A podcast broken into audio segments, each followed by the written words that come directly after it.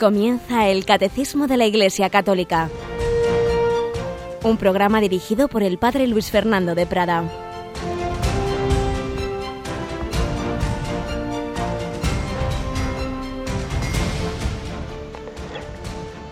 Muy buenos días, querida familia de Radio María. Bienvenidos a esta nueva edición del Catecismo de la Iglesia Católica en el último día del mes de octubre, 31 de octubre, víspera de la gran solemnidad de todos los santos. Terminamos este mes en que hemos celebrado tantos santos, pero lo empezamos celebrando a todos ellos unidos, una gran fiesta para recordarnos a esos nuestros hermanos que ya han llegado a su destino, que ya han llegado a su meta, para recordarnos que nuestra vida está hecha para la vida eterna, no simplemente para estar aquí, sino para vivir eternamente con el Señor, con la Virgen y con nuestros hermanos los santos.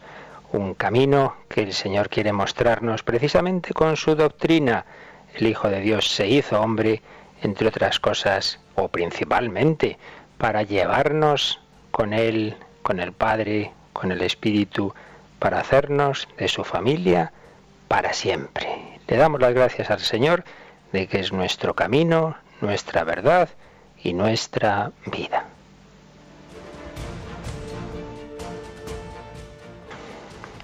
Y aquí seguimos en este conocer esa doctrina que nos ha mostrado, una doctrina salvadora, una doctrina que nos quiere llevar a la vida eterna. Pues vamos sin más, que tenemos mucho que contar hoy, primero con ese nuestro primer comentario, con esa primera reflexión para entonar, nuestro día, nuestro día de hoy, 31 de octubre.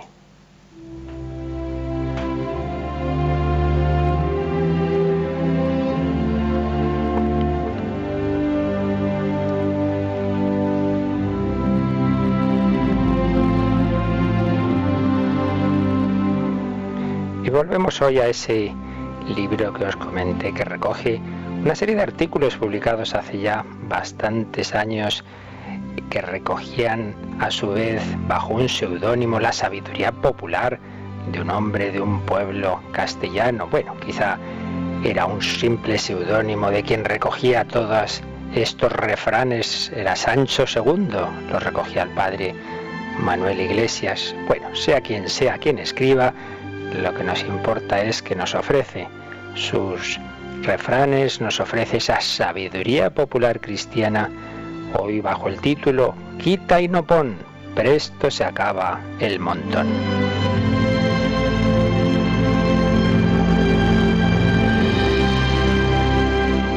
Y escribía así nuestro Sancho II. Ahora todo es quitar en nuestro pueblo ya ni novenas, ni viacrucis en cuaresma, ni procesiones, ni confesionario, ni imágenes, ni vidas de santos, ni rogativas aunque la tierra se muera de sed, y hasta los toros para bramar tengan que arrimarse a una tapia. Soy viejo y cajumbrón, no hace falta que me lo digan, que desde hace, desde hace tiempo se sabe que al viejo se le mengua el dormir y se le crece el gruñir. Pero tanto quitar, tanto quitar, y nadie me quita de la cabeza que gota a gota el mar se agota y que donde sacan y no echan vas a buscar y no encuentras.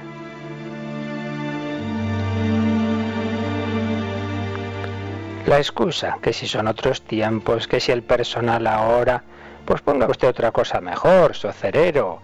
Quitar y no suplir lo que se quita con algo mejor es del género bobo. Es gran dolor venir a ser pobre después de Señor. Cuántas cosas buenas de nuestra Madre la Iglesia, amasadas con el tiempo, se derrochan en dos días como el dinero del tonto que se escurre pronto. Luego, lamentos y lágrimas de cocodrilo. Después que se fue la liebre, palos en la cama. Después que se fue la liebre, palos en la cama. Gracias a Dios, de los míos no me quejo inclusive tengo satisfacción en mi casa, que es la de todos ustedes, con tal de que no se me presenten todos a la vez, ya nos buscamos el modo de rezar el rosario, de hacer los primeros viernes, de que se noten las fiestas de la iglesia. Todos, del más chico al más grande, colaboramos, cada cual a su modo. Ahora eso lo llaman creatividad, me han dicho. Pues qué bien.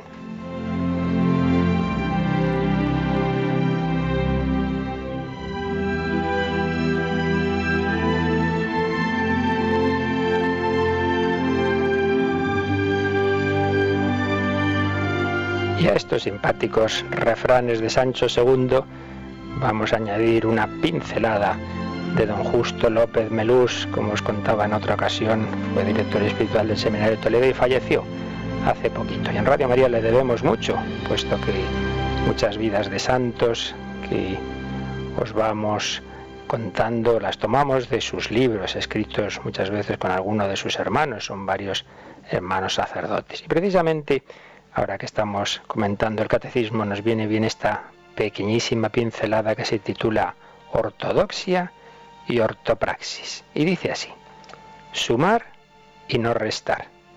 En vez de reduccionismo, complementariedad.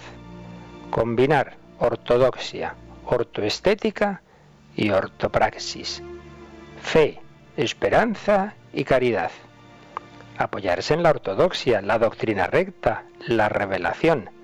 Desde ahí pasar a la ortoestética, sensibilidad, ternura de corazón, don de sabiduría, para desembocar en la ortopraxis, la acción, la justicia, las obras de misericordia.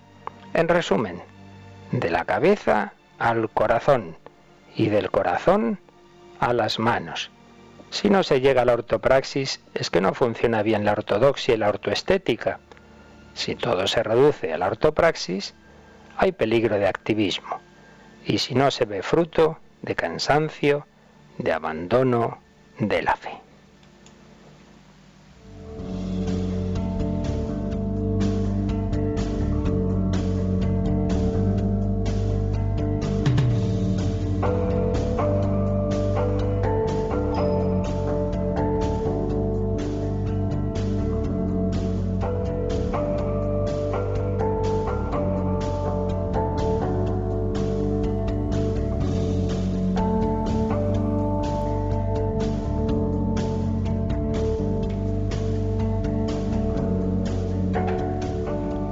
Vamos adelante con nuestro comentario de hoy con la ayuda hoy de Cristina Rubio. Buenos días, Cristina.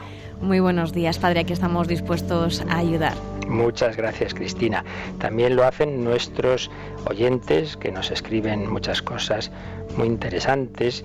Muchas veces son de resumen de lo que hemos dicho o también de consultas que nos vienen bien para explicar de nuevo o matizar alguna de las cuestiones. Sabes que ayer estuvimos hablando de escritura, tradición y magisterio nos ha escrito sobre ello Isabel Nieto, ¿verdad? Pues Isabel nos hace una reflexión más que una pregunta y nos dice, buenos días, la tradición fue primero que el Nuevo Testamento, pero ahora que tenemos ya el Nuevo Testamento, la tradición ya no existe, fue en un tiempo hasta que apareció el Nuevo Testamento, esa es su pregunta. Tiene una confusión entre la tradición y la Sagrada Escritura. Muy bien, gracias Isabel por tu pregunta, que a todos nos viene bien. Decíamos, y nos viene bien insistir en ello, porque ya os decía que esto es absolutamente fundamental, tener estos conceptos claros.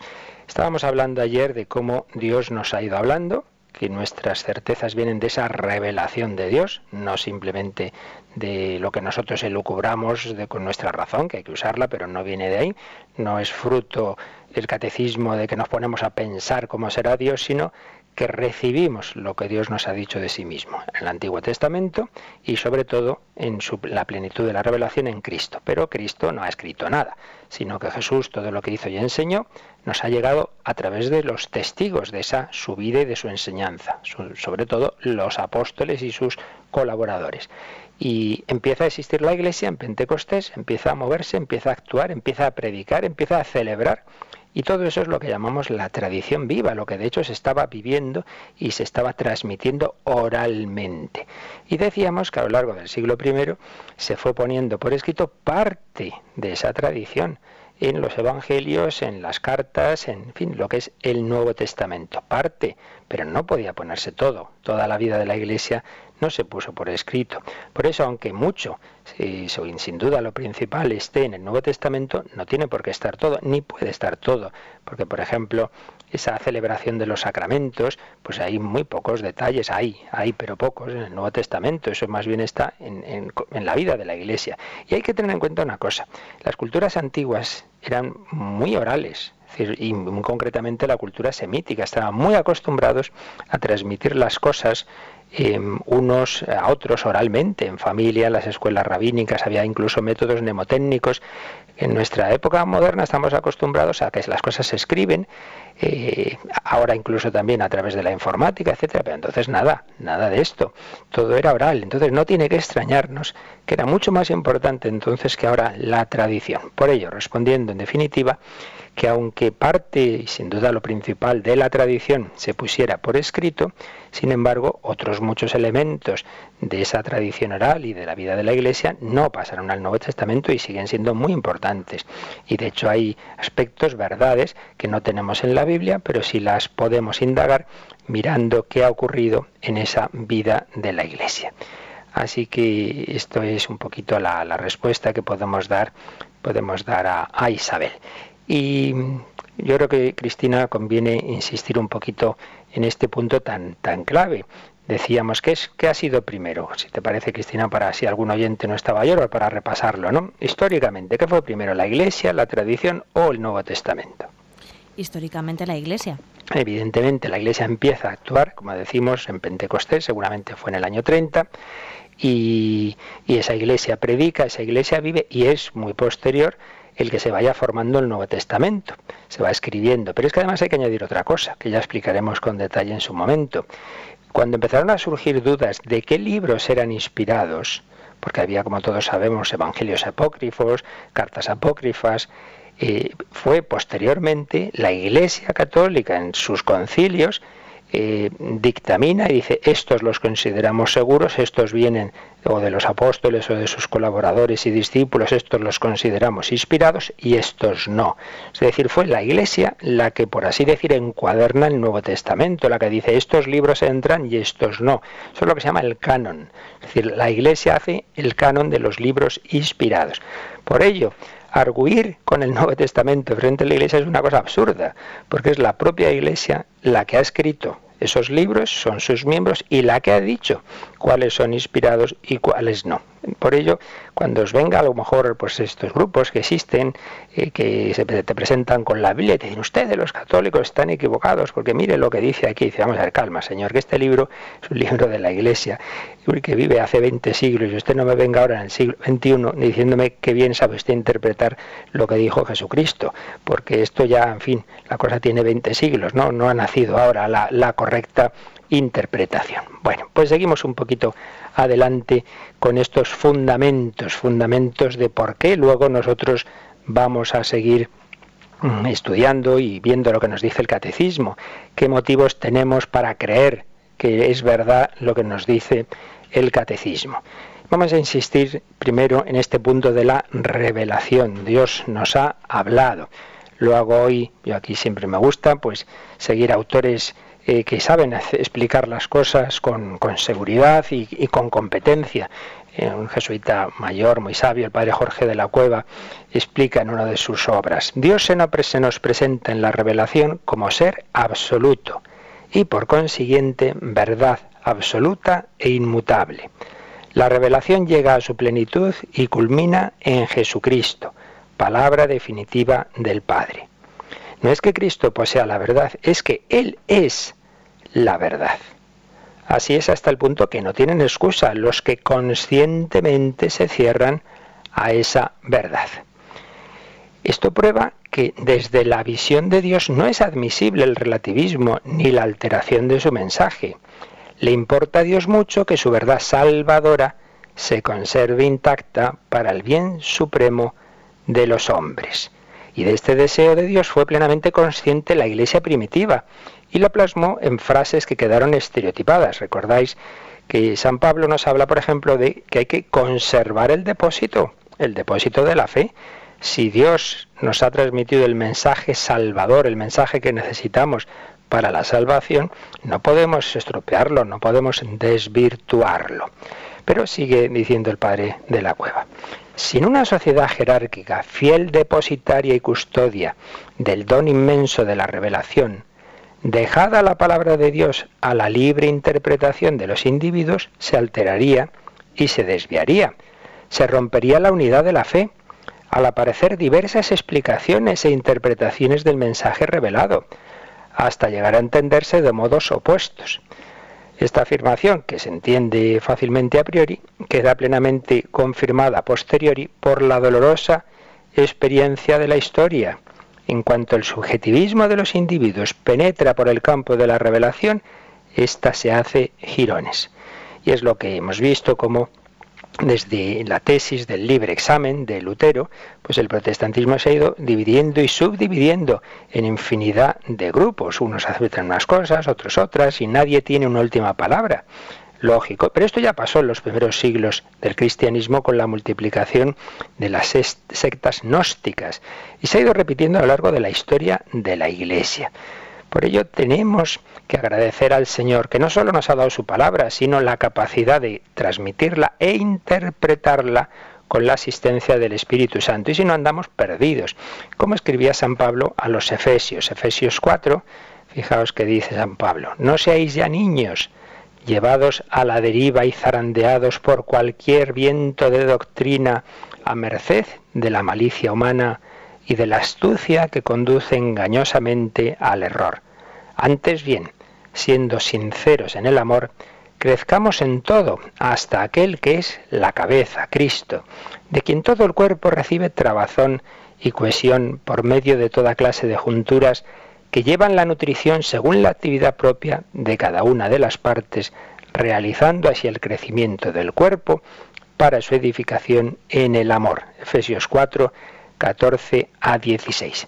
Vemos pues que el Señor ha querido transmitir su doctrina salvadora a través de la Iglesia, a la que ha hecho su propio cuerpo místico. Decíamos también ayer cómo nuestra época moderna es muy individualista y nos cuesta esto, pretendemos siempre un hilo directo con Dios, cuando el Señor, sin embargo, ha querido hacer todo en familia.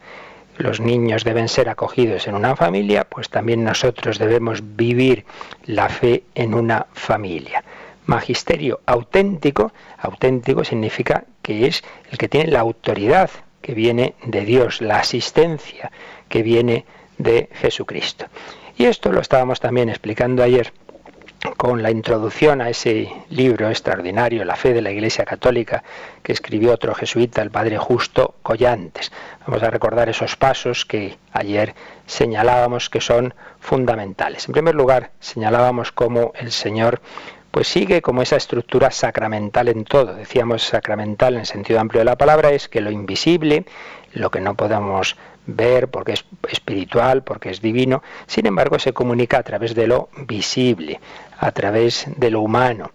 Eh, mi, mi, saludo externo, mi apretón de manos, el beso, lo que sea, transmite algo interior a mí. Pues bien, Dios nos habla a través de lo humano, en primer lugar porque nos habla a través del Hijo de Dios hecho hombre, pero a su vez el Hijo de Dios, Jesucristo, se nos comunica a través de las palabras humanas, a través de los gestos humanos, a través de los sacramentos. Es una estructura que Dios usa habitualmente, la estructura sacramental de la fe. Y decíamos que hay como una cadena, una cadena, unos eslabones que son estos. En primer lugar, el, Padre envía a su Hijo Jesucristo. Pero Jesucristo envía a los apóstoles, pero los envía hasta el fin de los tiempos, y por ello los apóstoles eligen sucesores. Recordábamos aquella frase tan, tan impresionante de San Pablo en Romanos 10, 14. ¿Cómo creerán si no han oído hablar de él? ¿Cómo oirán si no hay quien predique? ¿Cómo predicarán si no han sido enviados? Pues bien, Jesucristo ha enviado a sus apóstoles al mundo entero. La fe requiere la predicación. La fe no es fruto de nuestra elucubración, sino que recibimos ese anuncio, recibimos ese anuncio que nos viene de fuera y asentimos a él por la fe. Pero la predicación requiere la misión. El que predica debe haber sido enviado. El Hijo Eterno es enviado por el Padre. Los apóstoles son enviados por Cristo. Como el Padre me ha enviado, así os envío yo. Pero por otro lado decimos que la misión es perenne, es perpetua, es hasta el final de los tiempos. Yo estaré con vosotros todos los días hasta el fin del mundo. Pues bien, llegamos a este punto que es el que más cuesta también a, nuestro, a nuestros oídos posmodernos, que es la infalibilidad. ¿Qué quiere decir que la Iglesia es infalible? Pues simplemente quiere decir que transmite, que transmite el mensaje de Cristo. Y evidentemente el mensaje de Cristo es infalible, no se puede equivocar. Es el mensaje de Dios, Dios es la verdad. Entonces no es que la Iglesia sea infalible porque sus hombres lo sean como tales hombres, no. Somos hombres como los demás, con nuestros errores, nuestras virtudes y nuestros pecados, por supuesto. No quiere decir eso. Si lo que quiere decir es que Jesucristo ha hecho las, las cosas de tal forma que nos ha querido garantizar que su mensaje nos llega nos llega eh, limpio, nos llega sin deformaciones cuando escuchamos a los sucesores de los apóstoles unidos entre sí y sobre todo unidos bajo el sucesor de Pedro, porque el Señor así lo ha dispuesto y el Señor así se lo dijo a Pedro. Tú eres Pedro, sobre esta piedra edificaré mi iglesia, las puertas del abismo no podrán contra ella. Es un texto básico, siempre que queráis profundizar este tema o hablarlo con cualquier persona hay que ir a Mateo 16, la confesión de, que se produce en Cesarea de Filipo cuando San Pedro dice, tú eres el Mesías, el Hijo de Dios, y Jesús le responde, yo a, mi vez te digo, tú eres Pedro, sobre esta piedra edificaré mi iglesia, y las puertas del abismo no podrán contra ella. Te daré las llaves del reino de los cielos.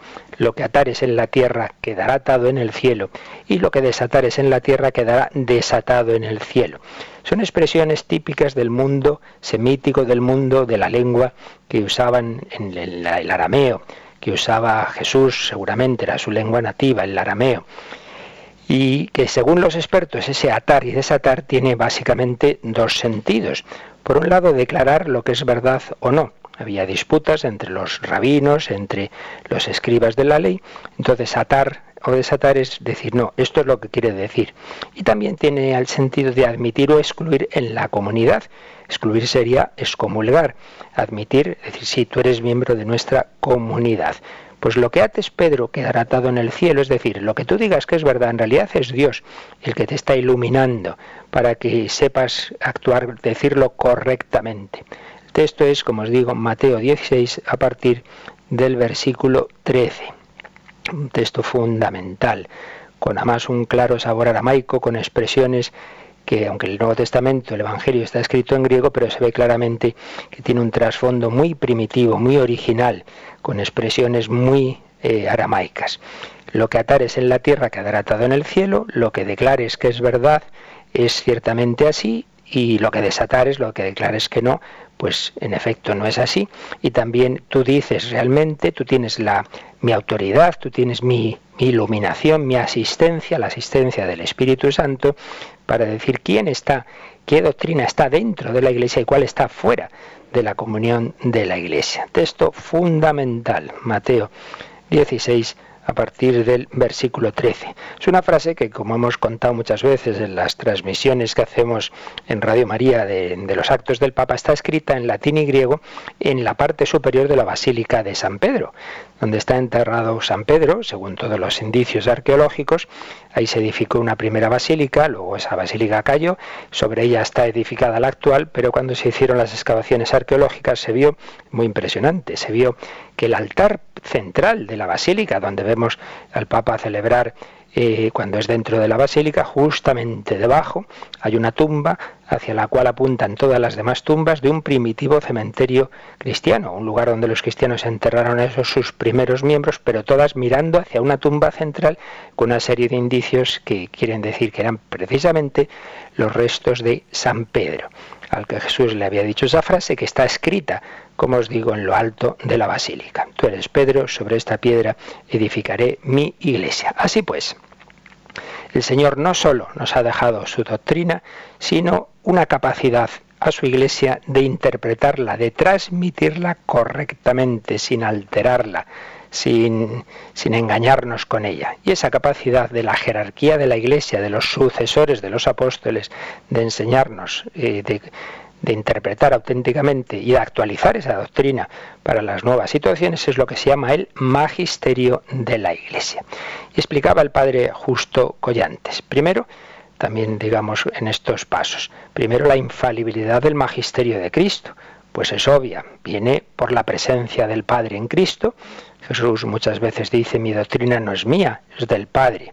Jesús está totalmente unido al Padre. Segundo, porque como hombre, como hombre, el, Hijo de Dios se ha hecho hombre, estaba lleno del Espíritu Santo desde su encarnación, pero hay una especial consagración de Cristo como profeta del Padre cuando en el bautismo, recordáis el bautismo de Jesús, los cielos se abrieron, el Espíritu Santo se posó sobre él y se oyó una voz, tú eres mi Hijo amado, en ti me complazco y la misma voz se oyó en la transfiguración, escuchadle, escuchad a mi hijo. Hay como una consagración especial, de, eh, un envío de, que el Padre hace dándole una comunicación mayor aún a Jesús, porque no hay que olvidar que Jesús, claro, es Dios, pero es hombre, y como hombre recibe, recibe la comunicación del Espíritu Santo desde, desde su encarnación, pero eso no quita que va recibiendo nuevas eh, comunicaciones del Espíritu Santo, por ejemplo, en este momento del bautismo. Presencia del Padre en Cristo, consagración del Espíritu Santo, pero tercero, Jesús antes de las decisiones importantes hacía mucha oración. Recordáis, por ejemplo, que cuando va a escoger a los doce apóstoles nos cuenta San Lucas que se pasó la noche en oración. Es decir, que el hecho de que él ya es el Hijo de Dios, de que está unido al Padre, de que está lleno del Espíritu Santo, no le dispensaba de que como hombre él tenía que, que tener tiempos especiales de oración y de diálogo con su Padre. Pues bien, estos tres puntos nos lo recordaba el Padre Justo Collantes para hacer ahora la aplicación a la Iglesia, hacer la aplicación al magisterio de la Iglesia. Primer punto, decíamos la presencia del Padre en Cristo. Pues la presencia de Cristo en la Iglesia. los apóstoles no son simplemente unos enviados con misión jurídica. No, no, no, no. Jesús ha dicho que Él actúa en ellos. Como el Padre me ha enviado, así os envío yo a vosotros. Y les dice Jesús, el Espíritu Santo os iluminará y os enseñará todo lo que yo os he dicho. No les deja solos. Realmente quien nos va a enseñar a través del magisterio de la Iglesia es el propio Cristo, es el propio Espíritu Santo. Hay un mandato regio que compromete la autoridad del maestro que envía. Fijaos cómo escribe, cómo se nombra muchas veces San Pablo. Pablo, apóstol de Jesucristo, según el designio de Dios. Apóstol de Jesucristo según el mandato regio de Dios, dice en la primera carta a Timoteo, el primer versículo, 1.1, primera Timoteo, y en otras cartas, Pablo, apóstol de Jesucristo, según el mandato de Dios. San Pablo tiene conciencia de que no ha sido escogido por la asamblea o que le dice Pedro, oye, vete para allí. No, no, ha sido el propio Señor quien le ha enviado. Por tanto, la conciencia de que es Cristo quien actúa. Eh, San Pablo lo dice muchas veces es Cristo quien, quien habla en, a través de mí. Segundo, decíamos que Jesús recibió además una especial consagración en su bautismo, el bautismo del Señor en el Jordán. Pues bien, ese Espíritu Santo que se le comunicó de nuevo para reforzar, digamos, esa misión de Cristo, es el que se les va a comunicar a los apóstoles en Pentecostés. En Pentecostés. Cristo se consagró para que los apóstoles fueran consagrados. ¿Recordáis la oración sacerdotal que llamamos de Jesús en la última cena? Dice el Señor, yo por ellos me consagro, para que ellos sean consagrados también en la verdad. Y en esa última cena el Señor antes de morir les promete un abogado, el Espíritu Santo como Espíritu de verdad, que dará testimonio de Cristo y les conducirá a la verdad completa. Podéis leerlo en Juan 15, 26 y Juan 16, 12. Por tanto, los apóstoles cuentan con esa especial presencia del Espíritu Santo en esa lucha que van a afrontar del mundo contra Jesús y contra sus seguidores, el Espíritu está, Santo estará junto a sus discípulos. Por ello, presencia de Cristo, luz del Espíritu Santo. Y tercero, decíamos que Jesús no por eso dejaba de poner medios eh, de mayor unión con el Padre como es la oración. Pues bien, la presencia de Cristo y del Espíritu de la verdad no eximen a los apóstoles ni a sus sucesores del esfuerzo humano por conocer, por conservar la auténtica doctrina de Cristo. No es que el Papa diga, bueno, como yo soy el Papa, voy a ponerme a hablar aquí lo que se me ocurra. De eso nada, de eso nada y sobre todo cuando se trata de documentos importantes, declaraciones importantes, los papas hacen siempre un gran esfuerzo de estudio de las fuentes de la revelación, que dice la escritura, que dice la tradición, que decían los primeros padres de la iglesia, los doctores, etcétera, etcétera. Es decir, hay que poner también los medios humanos, porque uno no puede decir, bueno, pues como ya esto vale para todo, ¿no? Pues ya tengo la luz de Dios, no estudio. Rezo al Espíritu Santo y me presento al examen sin estudiar. Pues no, pues no. Pues tampoco a los papas se les ocurre decir, como Jesús ha prometido que nos va a ayudar para no equivocarnos, pues entonces no ponemos medios. No, no, hay que ponerlos, claro que sí.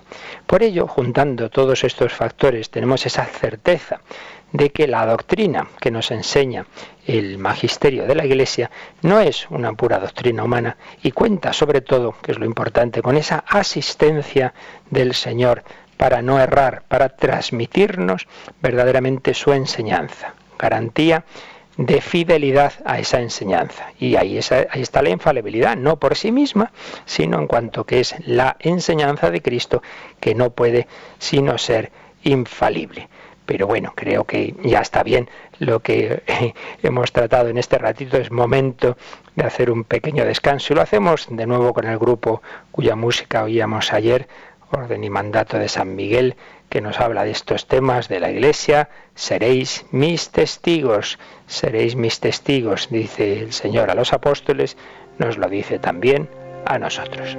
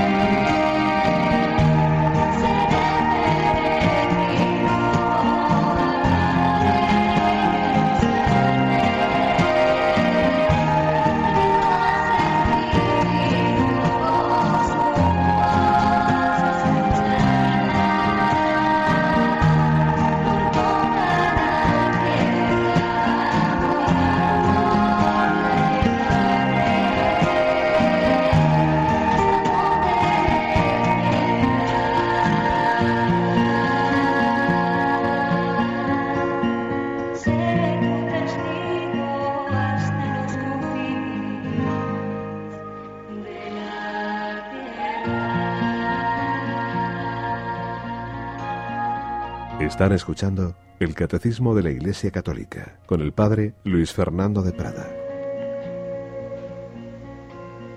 Pues aquí seguimos en el Catecismo con estas sesiones introductorias que fundamentan el por qué ese catecismo, al resumirnos la enseñanza de la Iglesia, tiene garantía de verdad, porque nos transmite la doctrina de Cristo.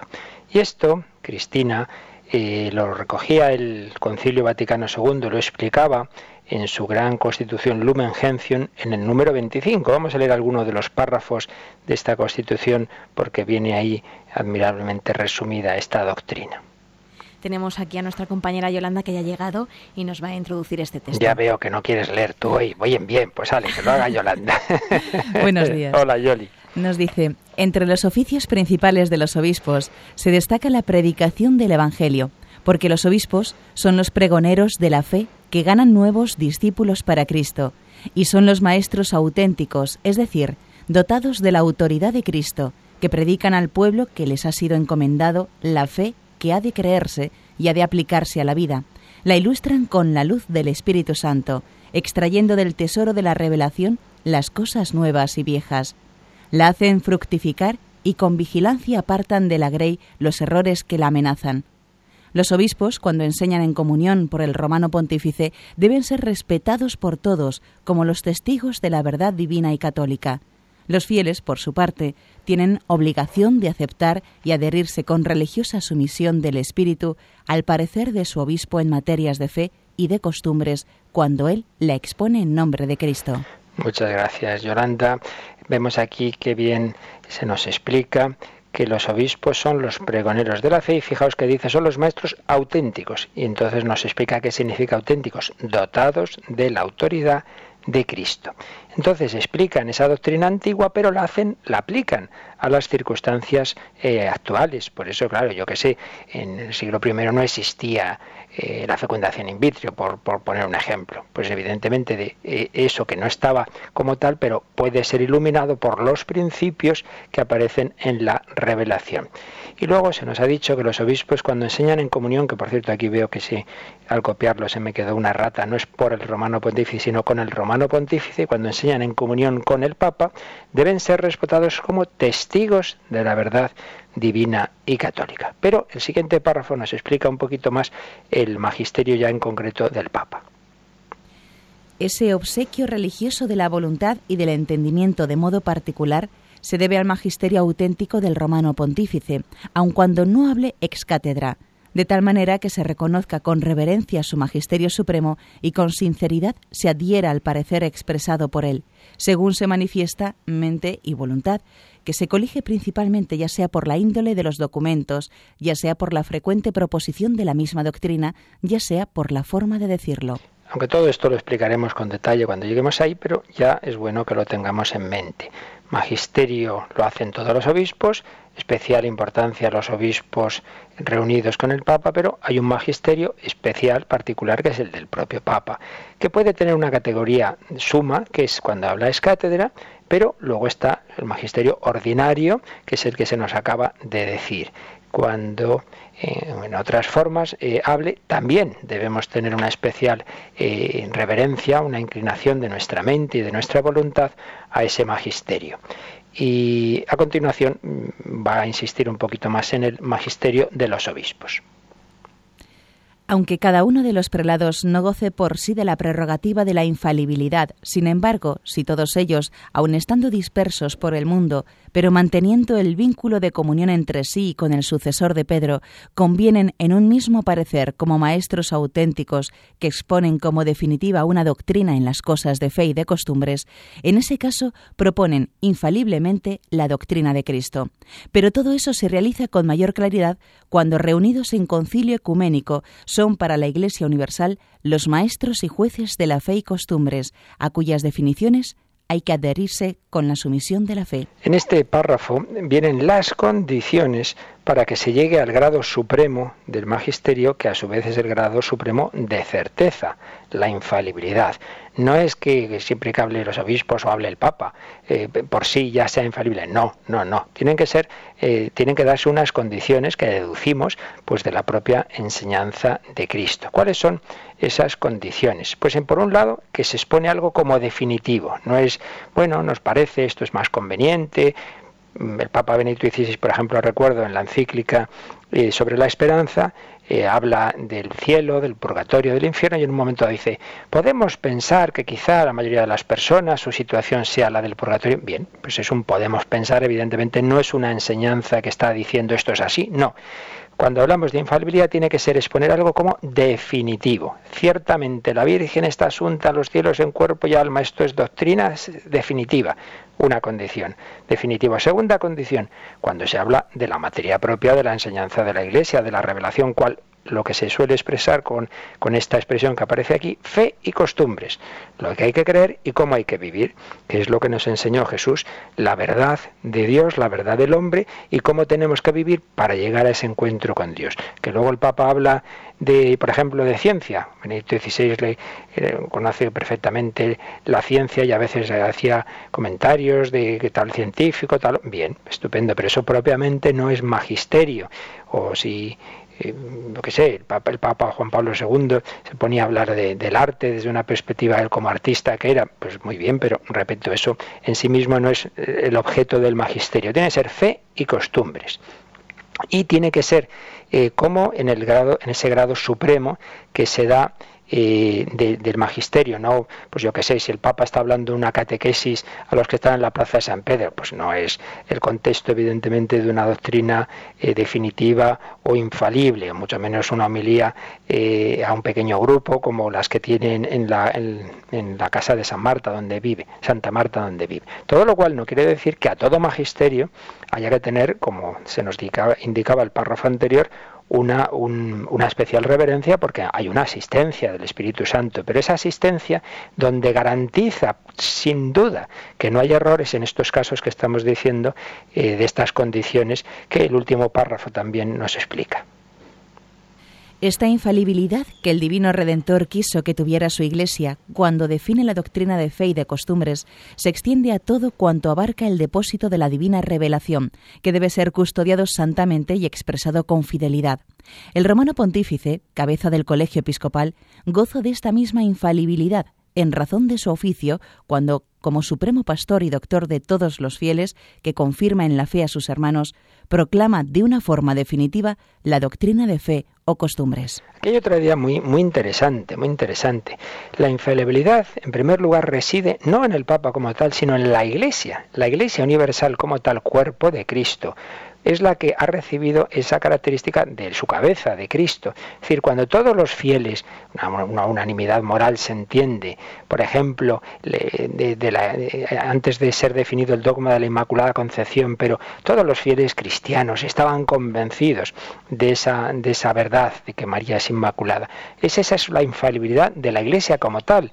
Es el Espíritu Santo que está moviendo a esa Iglesia universal los fieles unidos a sus pastores, todos los obispos moralmente unidos al Papa. Esa es, digamos, la sede primera de la infalibilidad, es la Iglesia como tal.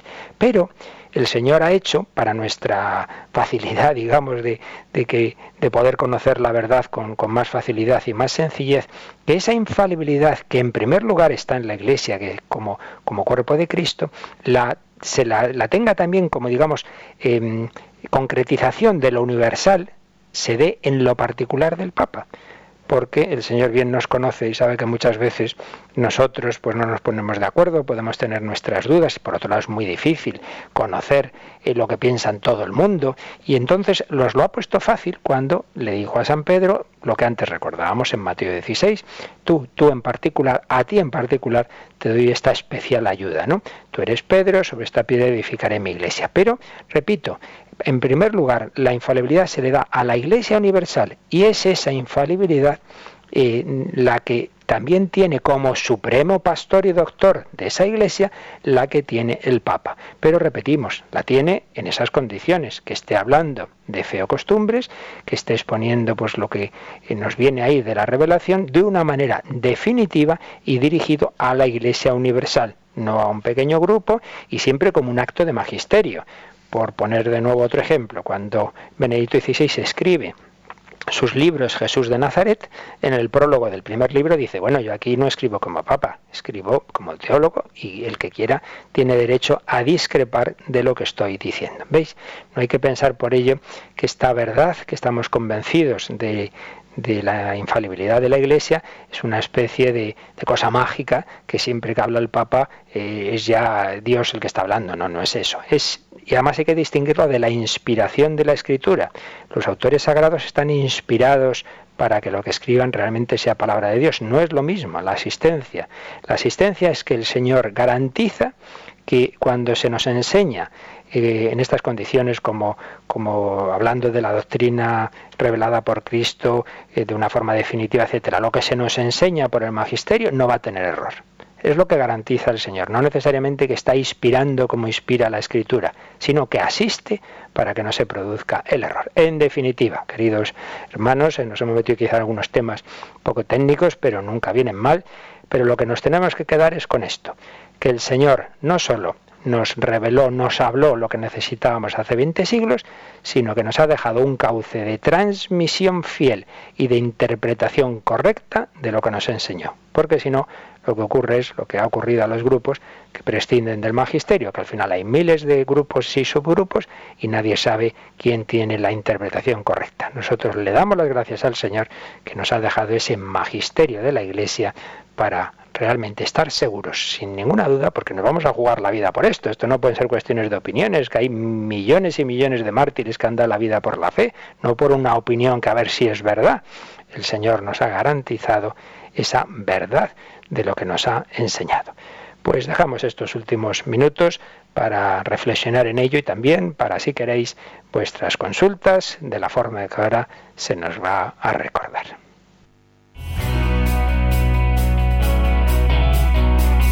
Participa en el programa con tus preguntas y dudas. Llama al 91 153 8550. También puedes hacerlo escribiendo al mail catecismo arroba radiomaria.es. Catecismo arroba radiomaria.es.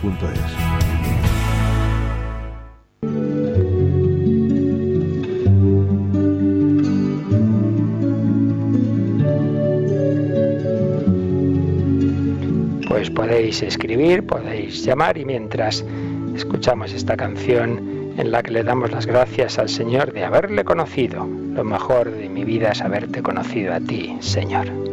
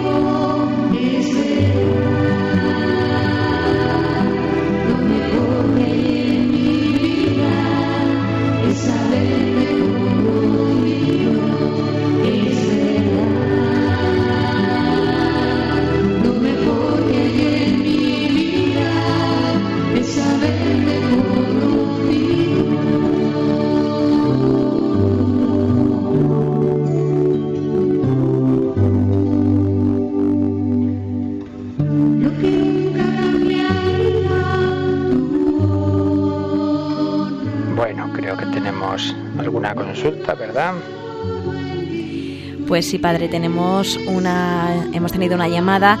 No le podemos decir el nombre porque se le escuchaba un poco mal con el manos libres, pero nos quería preguntar que él había escuchado que hace muchos años hubo un papa que fue mujer y quería una respuesta. Sí, es la famosa leyenda de la papisa Juana. Pues no, no tiene fundamento. Recuerdo haber leído en alguna ocasión cómo se originó esa leyenda. La verdad es que ahora no recuerdo, pero vamos, que no, que no. Es una de esas cosas que se pierden en los tiempos, me parece que en torno al siglo X, y, en absoluto tiene rigor histórico, así que no, no, hubo, no hubo papisas de ninguna manera. No sé si tenemos más. Perfecto, de momento no tenemos más llamadas, les animamos a nuestros oyentes a que llamen. Sí, mira, vamos a aprovechar también para leer algún párrafo de, de la encíclica Lumen Fide que insiste en esa dimensión eclesial de la fe.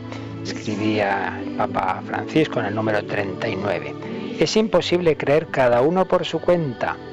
La fe no es únicamente una opción individual, no es una relación exclusiva entre el yo del fiel y el tú divino, entre un sujeto autónomo y Dios. Por su misma naturaleza se abre al nosotros, se da siempre dentro de la comunión de la Iglesia. Nos lo recuerda la forma dialogada del credo que se usa en la liturgia bautismal. Recordáis que en esa noche se nos pregunta, ¿creéis en Dios Padre Todopoderoso? Sí, creo, ¿creéis? Tal, tal, etcétera. Pues dice el Papa, el creer se expresa como respuesta a una invitación, a una palabra, a una palabra que ha de ser escuchada y que no procede de mí, y por eso forma parte de un diálogo. No puede ser una mera confesión que nace del individuo. Es posible responder en primera persona, creo, solo porque se forma parte de una gran comunión, porque también se dice creemos, porque también se dice creemos. Así pues, dimensión eclesial de la fe, miraros si queréis el número 39 de Lumen Fidi. Y ahora cuando ya tenemos casi que acabar nos llegan algunas llamadas, ¿verdad? Tenemos una llamada de Nacho de Madrid que quiere saber si en la nulidad matrimonial se da la infalibilidad o la asistencia? No, la infalibilidad ciertamente que no. Y hay que distinguir siempre lo que es magisterio, es decir, la enseñanza doctrinal, de lo que son los actos, eh, en este caso de jurisdicción. Y en esos actos, hombre, podemos pensar evidentemente que todo lo que está en la Iglesia tiene una especial providencia de Dios, pero hay que distinguirlo de esa asistencia de la que estamos hablando en el caso del magisterio. El magisterio habla, digamos, da la doctrina general. La aplicación concreta a un caso particular puede estar equivocada ahí tenemos, pues naturalmente, como todo en esta vida, eh, esa confianza de que, de que hombre, que por, si la iglesia del Señor es el que la lleva, pero eso no quiere decir ciertamente que no pueda haber errores, y sin duda que los habrá. Eso hay que ser consciente de ello y, bueno, pues confiar en el Señor, poner todos los medios, pero saber que ahí no es lo mismo que un acto de magisterio. ¿Qué otra pregunta La otra pregunta es de Enrique de Murcia. Bueno, lo primero dice que muchas gracias por el programa, que él considera que era muy necesario todas estas explicaciones que está dando. Y la pregunta es que ve como hay muchas eh, personas mayores que van a misa, pero que cuando se le dice, mira, el Papa ha dicho esto, ellos dicen, pues a mí me da igual lo que diga. Entonces, ¿qué respuesta se le puede dar a todas estas personas? Bueno, personas mayores y no mayores, ¿verdad? Muchos pues salen por ahí. Pues yo creo que lo que el otro día leí, que lo voy a volver a leer porque me parece que está muy bien escrito, que escribía ese profesor inglés en un librito extraordinario, sobre todo para el mundo de la universidad, Huid del escepticismo, donde es un seglar, pero un seglar con mucho sentido común, y donde dice, vamos a ver, usemos bien las palabras. Cuando uno dice que es católico, católico, en el fondo, lo que el sentido básico que tiene la palabra es que acepta la autoridad de la Iglesia en cuanto que está enseña con la voz de Dios y no la de los hombres. Y si esto vale para la Iglesia en general, muy en particular, por lo que hemos explicado de Mateo 16, para el Papa. Por tanto, es contradictorio afirmar soy católico, es decir, creo que la Iglesia enseña con la autoridad de Dios, y decir pero no puedo seguir a la Iglesia, al Papa, en tal o cual cosa. Bueno, ¿en qué quedamos? Entonces, ¿yo qué diría? Decir, oiga, mire, entonces usted es protestante, usted cree en Cristo, usted interpreta el Evangelio a su manera, pero no es coherente. Es como, como el otro día nos decía Tamara Falco en la entrevista que le hacíamos, soy católico no practicante, o soy católico y no creo, lo que dice el Papa es como decir, soy vegetariano pero como carne. Oiga, esto no parece muy coherente. Entonces yo creo que es hacer pensar a esas personas que no hay mucha coherencia, no hay mucha coherencia en decir soy católico, es decir, creo que Jesús ha instituido la iglesia y luego no, no, yo la interpreto como quiera. Eso no quiere decir naturalmente que uno tenga por qué estar de acuerdo con todo lo que todos los papas han dicho y hecho, digamos, como personas particulares. Ya hemos dicho hace unos minutos que nos estamos refiriendo a lo que es el magisterio como tal. Luego uno mira la historia y evidentemente uno puede no, no parecerle bien cómo actúa tal papa, tal otro, o opiniones particulares que no son magisterio. Por ejemplo, las famosas entrevistas del Papa, que yo empecé este programa comentando una de ellas, que a mí me parecen estupendas, pero no son magisterio de la Iglesia. Es una entrevista a un periodista, no es un acto de magisterio de la Iglesia. Y bueno, ahora ya sí que se nos ha ido el tiempo, seguiremos el próximo martes, ya sabéis que mañana tenemos al, al padre Miguel Ángel Morán en la explicación de la parte cuarta del catecismo, la oración y el sábado pondremos una, una conferencia que, que, nos explique un poco más todo este punto del magisterio, todo lo que significa este don que el Señor nos ha dado del magisterio de la Iglesia. Y recuerdo que mañana es primer viernes de mes y por ello esta noche tenemos hora santa. Así que hemos empezado a las 8 de la mañana y acabaremos a las 12 de la noche. Espero que esto nos descuente algún día de purgatorio, porque hoy tenemos un día intenso. Pues esta noche os esperamos a las 11, a las 11 de la noche tenemos en directo esa hora santa de víspera de primer viernes de mes desde nuestra capilla y le pedimos al Señor su bendición para que vivamos bien este último día del mes de octubre. Pues no estaría mal despedirlo rezando el rosario a la Virgen en el último día del mes del rosario. Que la bendición de Dios Todopoderoso, Padre, Hijo y Espíritu Santo descienda sobre vosotros y os acompañe siempre. Amén.